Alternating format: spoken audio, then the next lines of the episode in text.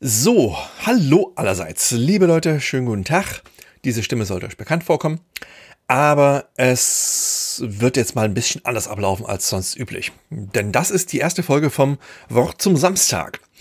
Und das ist ein Format, das, hm, also mit dem ich mir ziemlich schwer getan habe.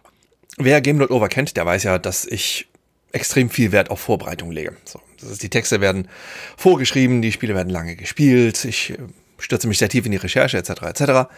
Ähm, das entspricht halt einfach der Vorgehensweise, mit der ich mich sehr identifiziere. Ich liebe es sehr, mich hervorragend vorzubereiten. So. Nun ist es aber so, dass ich jetzt schon von einigen Ecken gehört habe, dass ich einfach mal was zusätzliches anderes probieren soll, nämlich halt mal etwas lockereres, so ein bisschen die Woche Revue passieren lassen ähm, vielleicht den einen oder anderen Blick in mein Privatleben riskieren und das Ganze halt auch so ein bisschen unvorbereitet, ungeskriptet. Da danke ich speziell meinem Steady-Unterstützer Sebastian Klein, der der mit ähm, beeindruckender Hartnäckigkeit drauf rumgebissen hat. Und ich muss ehrlich zugeben, er hat mich so ein bisschen schwer getan damit. Ähm, eben weil die sehr gute Vorbereitung für mich eigentlich in ja, den allermeisten Lebensaspekten sehr dominierend ist. Aber jetzt probieren wir das einfach mal, mal schauen, wie das funktioniert. Das wird jetzt auch eine Folge, die, wie man ja schon hört, ähm, komplett ohne Nachbearbeitung rauskommt. Oder ähm, sofern ich mich komplett verhaspele, dann nehme ich halt den Bereich nochmal auf, aber das wird dann auch die einzige Art von Nachbearbeitung sein. Also das soll jetzt wirklich, naja, ne, mal gucken, was dabei rumkommt.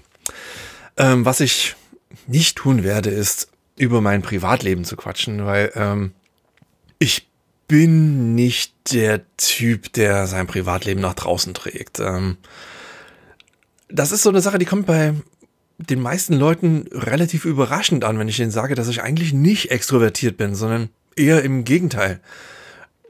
Jetzt ist es so, Game Not Over und wer mich auch schon mal auf der Bühne gesehen hat, der weiß, dass ich halt schon mit Händen und Füßen kommuniziere und schon so ein bisschen meine Fröhlichkeit nach außen trage. Und das ist halt auch schon meine Persönlichkeit. Ähm, und, und in, innerhalb meines Freundeskreises natürlich ähm, bin ich ja fröhlich und aufgeschlossen und was nicht noch alles. Aber ähm, so den Menschen allgemein gegenüber, so begegne ich mit ähm, vorsichtigem Misstrauen. Ich formuliere es mal ähm, euphemistisch. Also ich bin da so jetzt nicht so der, der ähm, Whoopdidei, alles nach außen tragen Typ. Deswegen werde ich auch niemals Influencer oder YouTuber oder Big Brother Kandidat, keine Ahnung. Auf jeden Fall, so wird es nicht sein, aber was ich natürlich gerne machen kann, ist halt so ein bisschen einen Blick hinter die Kulissen von Game Over zu riskieren, mal zu sagen, woran ich gerade arbeite, was jetzt in nächster Zeit passieren wird und so. Ich, keine Ahnung. Wie gesagt, das Ganze wird jetzt halt so ein bisschen spontaner. Ich habe mir ein paar Stichworte aufgeschrieben und dann schauen wir einfach mal, wie es funktioniert, wie es auch bei euch ankommt, den Hörenden. Ähm, deswegen, ich bin da natürlich auch entsprechend auf Feedback angewiesen. Könnt ihr mit diesem Format irgendwas anfangen oder ist das halt eine Quatschidee? Mal gucken. Also, womit man da halt an dieser Stelle natürlich anfängt, ist, was spiele ich eigentlich zurzeit? So. Und die Antwort ist darauf äh, gar nicht so viel. Denn äh, es ist, mir fehlt die Zeit für irgendwelchen Spielkram. Es ist ganz einfach so. Das liegt nicht nur an Game Not Over. Ähm, die Arbeit am Podcast kostet natürlich wahnsinnig viel Zeit. Das ist halt einfach so. Ähm, aber ich habe ja natürlich auch noch viele Nebenprojekte. Game Not Over ist halt nur eine der Säulen, auf die sich ähm, mein Einkommen stützt. Es wäre natürlich geil, wenn das die einzige wäre, aber ich habe aktuell äh, so knapp 300 Unterstützerinnen und Unterstützer auf Steady und Patreon und das ist natürlich nichts, wovon man leben kann. Ist, ähm, ich bin super dankbar für diese Zahl, die ist sensationell und fantastisch und sehr viel höher, als sie noch vor einem Jahr war, ganz klar, wunderbar. Aber das ist natürlich als singuläre Einkommensquelle absolut illusorisch. Deswegen arbeite ich halt auch ähm, viel nebenher. Ich ähm, ich schreibe Tests, ich ähm, schreibe äh, Texte noch und nöcher ähm, für, für, für ähm, Historien, also Spielehistorienbücher, für ähm, Artwork, Bü also, ja, Art, Artbooks, oh Gott, schlimm. Ähm, für Spielesammlungen, für ein Fantasy-MMO in, in Deutsch und Englisch. Also ich schreibe, ich übersetze viel und ist, also ich halte mich da sehr beschäftigt. Ähm, aber das kostet natürlich alles Zeit, ganz klar. Und ähm, Teile dieser Beschäftigung, also zum Beispiel, ich habe jetzt gerade ähm, Sonic Frontiers äh, für, für GameStar getestet. Das kostet natürlich auch Zeit, das Ding zu spielen, das Ding zu schreiben. Und das verbuche ich dann unter, ja, das habe ich gerade gespielt. Das spiele ich ehrlich gesagt auch nach dem Test noch ein kleines bisschen weiter. Wann immer ich mal 20 Minuten Zeit habe, dann spiele ich noch ein bisschen Sonic Frontiers weiter. Was ich mir selbst gar nicht so richtig erklären kann, weil es ist für mich echt kein gutes Spiel, aber ähm, wer mal zurückscrollt ins Jahr 2010 oder 2011, da hatte ich eine Kolumne geschrieben für For Players, die sich darum drehte, dass man halt nicht immer das Geilste braucht, um äh, mit Sachen Spaß zu haben. Und ähm, dass nur weil ein Spiel Spaß macht, heißt das nicht, dass es jetzt direkt irgendwie eine 80er, 90er Wertung verdient, sondern es ist tatsächlich genau umgekehrt. Nur weil ein Spiel eine 60 kassierte, heißt es halt nicht, dass es keinen Spaß macht. Sondern im Gegenteil, selbst ein, ein 40er oder 50er Prozent Spiel kann in gewisser Weise Spaß machen. Das ist halt immer abhängig. Ähm, ja, auf jeden Fall, das habe ich gespielt. Dann habe ich im Rahmen der Altbierbesprechung mit The Pot mal wieder Bioforge durchgespielt. Ähm, diese Folge ist sowohl bei The Pod erhältlich als auch ähm, auf meinen Unterstützerkanälen auf Steady und Patreon. Das könnt ihr also mittlerweile gerne nachhören. Ähm, das ist eine super schöne Folge geworden. Nicht nur, weil ich dadurch die Gelegenheit hatte, schon wieder, mal wieder, Bioforge durchzuspielen, sondern weil ich halt auch da diese Gelegenheit nutzen konnte, um ey, offiziell zu verkünden, dass ich jetzt schon seit äh, knapp zwei Jahren an der Hintergrundarbeit zu Bioforge Plus sitze. Ähm, das ist ja dieses verlorene Addon, das ja nie erschienen ist, das die Geschichte von Bioforge hätte weiterführen sollen, aber ja, angeblich fertig gemacht wurde, aber nicht auf den Markt gebracht wurde. Das habe ich äh, verfolgt, dem bin ich hinterhergejagt, habe die allermeisten Entwickler gefunden, habe mit den Interviews gemacht, habe eine spielbare Fassung dieses Spiels gefunden. Das, das wird halt eine echt schöne Geschichte. Also wenn ihr euch für Bioforge interessiert, dann wird das für euch eine Goldgrube. Ich weiß, für mich war es eine Goldgrube. Ähm, und ich freue mich tierisch drauf, diese Geschichte nach außen zu tragen. Die Sache ist halt, ähm, da kommt auch schon wieder mein Zeitproblem zum Tragen. Das wird eine echt, echt große Geschichte. Und das wird noch ein Stück weit dauern. Also Anfang 2023 wird das veröffentlicht. Ähm, und das wird sich lohnen. Also, ne, wie gesagt, wenn ihr Bioforge mögt und wenn ihr es nicht tut, dann, äh, was stimmt nicht mit euch? Warum seid ihr so schlechte Menschen? Holt euch jetzt Bioforge, das gibt's auf GOG für zweieinhalb Äpfel. Ähm, spielt es durch, dann seid ihr bereit für die Bioforge Plus Geschichte. So. Ähm, ich wurde schon seit Monaten gefragt, ob ich nicht mal was zu Return to Monkey Island machen wollte. Und es ist mir ein bisschen unangenehm. Ähm, denn selbstverständlich würde ich wahnsinnig gerne was zu Return to Monkey Island machen. Ich habe das sogar vorbestellt. Damals ist es ja irgendwann, meine Güte, im September erschienen. Äh, auch schon ein Stück weit her. Und es gab in den letzten zehn Jahren zwei Spiele, die ich vorbestellt habe. Das ist eine Sache, die mache ich eigentlich so gut wie nie. Ähm, das eine war Sonic Mania, ganz nebenbei. Das andere war Return to Monkey Island. Dann erschien das am Something Something September. Hab das sofort runtergeladen. Hab das eine Viertelstunde lang gespielt. Dachte mir, oh Mensch, das wird so schön. Ich freue mich so drauf, das zu spielen. Und seitdem habe ich keine Zeit, das zu spielen. Das ist, ah, das geht mir selbst persönlich wahnsinnig auf den Sack. Aber ich zwinge mich dazu, Return to Monkey Island so zu spielen, wie hier Gott der Wahl einsetzen es wollte. Und zwar halt wirklich ohne Druck, entspannt, stundenlang. Einfach, um jetzt mal die, den, den Indiana Jones 4 Test aus der Powerplay zu zitieren damals, mit der einen Hand an der Maus, mit der anderen Hand am äh, Kinn grübelnd. Ich will das genauso spielen, wie ich Monkey Island 1 und 2 vor 30 Jahren gespielt habe. Ähm, aber ich habe nicht die Zeit dafür. Äh, und von daher glaube ich, dass im Rahmen der gute neue Zeitbesprechungen, auch das ein Format, ähm, das in, auf, auf Steady und Patreon existiert, so schnell was zu Return to Monkey Island kommen will. Und ich glaube, da ist mittlerweile auch ganz ehrlich alles gesagt zu dem Spiel. Also wer, wer, das, wer das wollte und wer darauf gewartet hat, der hat es eh schon lange gespielt. Ähm, es geht jetzt einfach nur darum, dass ich für mich selbst irgendwie mal die Zeit finden muss, dieses Spiel ähm, halt so zu genießen, wie, wie es genossen werden muss.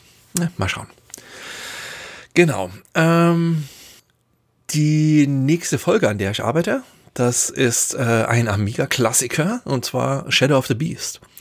Da habe ich den Chefentwickler, also einen der beiden Chefentwickler, Martin Edmondson, ausfindig gemacht, habe mit dem lange, lange Gespräche geführt. Der hat mir viele schöne Sachen erzählt. Ähm, da freue ich mich sehr drauf, diese Folge äh, fertig zu machen. Bin jetzt mitten im Schreiben. Ähm, was bedeutet, dass die Folge, die eigentlich für meine Unterstützerinnen und Unterstützer morgen erscheinen sollte, leider nicht morgen erscheinen wird. Ähm, ausgehend von, wenn ihr diese Folge jetzt direkt zum Start hört. Also, ähm, die wird sich um ein paar Tage verspäten. Das tut mir wirklich sehr, sehr leid. Ich bin damit nicht pünktlich fertig geworden. So, ganz einfach. Ähm, aber es lohnt sich. Es wird sich wirklich lohnen. Martin hat viele schöne, interessante Sachen verraten und ich habe mir den Spaß gegönnt, Shadow of the Beast nach 20 x Jahren mal wieder durchzuspielen. Das war. Ah, das ist, ich sag mal, Genitalklemmen ähm, tun weniger weh. Aber nun, ne? In Kürze mehr. Genau, was mache ich eigentlich sonst noch so? Ähm, ich lese viel. Äh, jeden Tag, immer noch, den ganzen Tag. Nein, nicht den ganzen Tag, aber jeden Tag. Und ich habe seit einiger Zeit äh, so ein bisschen als Selbstgeißelungshobby bizarre Spielebücher für mich entdeckt. Ähm, es gibt da so eine, so eine Reihe aus den frühen 90ern. Ähm, die ist Worlds of Power, Superpower, irgendwas mit Power. Ähm, die lag gerne mal britischen Spielemagazinen bei. Das waren knappe, äh, wirklich knappe Bücher. Die waren halt auch meist Sega bezogen, lagen, äh, waren geschrieben auch von den Redakteuren äh, des, des Spielemagazins. Einer war Andy Smith, der andere Neil West. Ähm, und noch so ein paar andere, die unter Pseudonym geschrieben haben, und die drehten sich immer um einzelne Spiele. Also gerade die Sega-Dinge, die, eines drehte sich um Road Rash, eins um Desert Strike, eins um Golden Axe. Da gibt es halt auch Nintendo-ähnliche Ableger, die drehten sich zum Beispiel um Mega Man 2. Ähm, ich lese jetzt gerade das Street Fighter Streets of Rage 2 Book, was eine sensationelle Kombination ist. Und was diesen Büchern allen gemeinsam ist, ist, äh, dass sie unfassbar scheiße sind. Also es ist halt wirklich Trash pur. Ähm, also noch nicht mal, noch nicht mal guter Trash, sondern einfach nur scheiße geschrieben. Offensichtlich von Leuten, die keine Autoren sind, sondern die halt einfach Geld dafür bekommen haben, die Handlung eines Spiels nachzuerzählen. Und das hat einen unerklärlichen Reiz. Also jetzt nicht aus literarischer Sicht, wie gesagt, das, ist, das sind halt wüst zusammengewürfelte Buchstabenkombinationen. Wirklich, wirklich schlecht geschriebene Bücher. die sind halt auch echt kurz, irgendwas zwischen 60 und 80 Seiten. Also die hast du in einer Stunde runtergelesen. Ähm, und das ist gerade so ein, so ein bizarres Klo-Hobby von mir. Einfach diese, diesen, diesen Mist zu lesen. Einfach weil es aus irgendeinem Grund Spaß macht. Also gerade zum Beispiel das, das Golden Axe Buch, da wird halt einfach die Handlung des Spiels nacherzählt.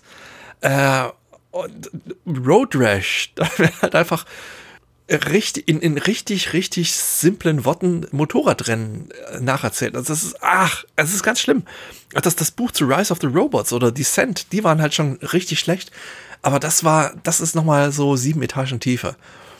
Ähm, die, also die gibt es natürlich schon seit Ewigkeit nicht mehr, die Bücher. Die sind in, in den Intertuben ziemlich leicht zu finden.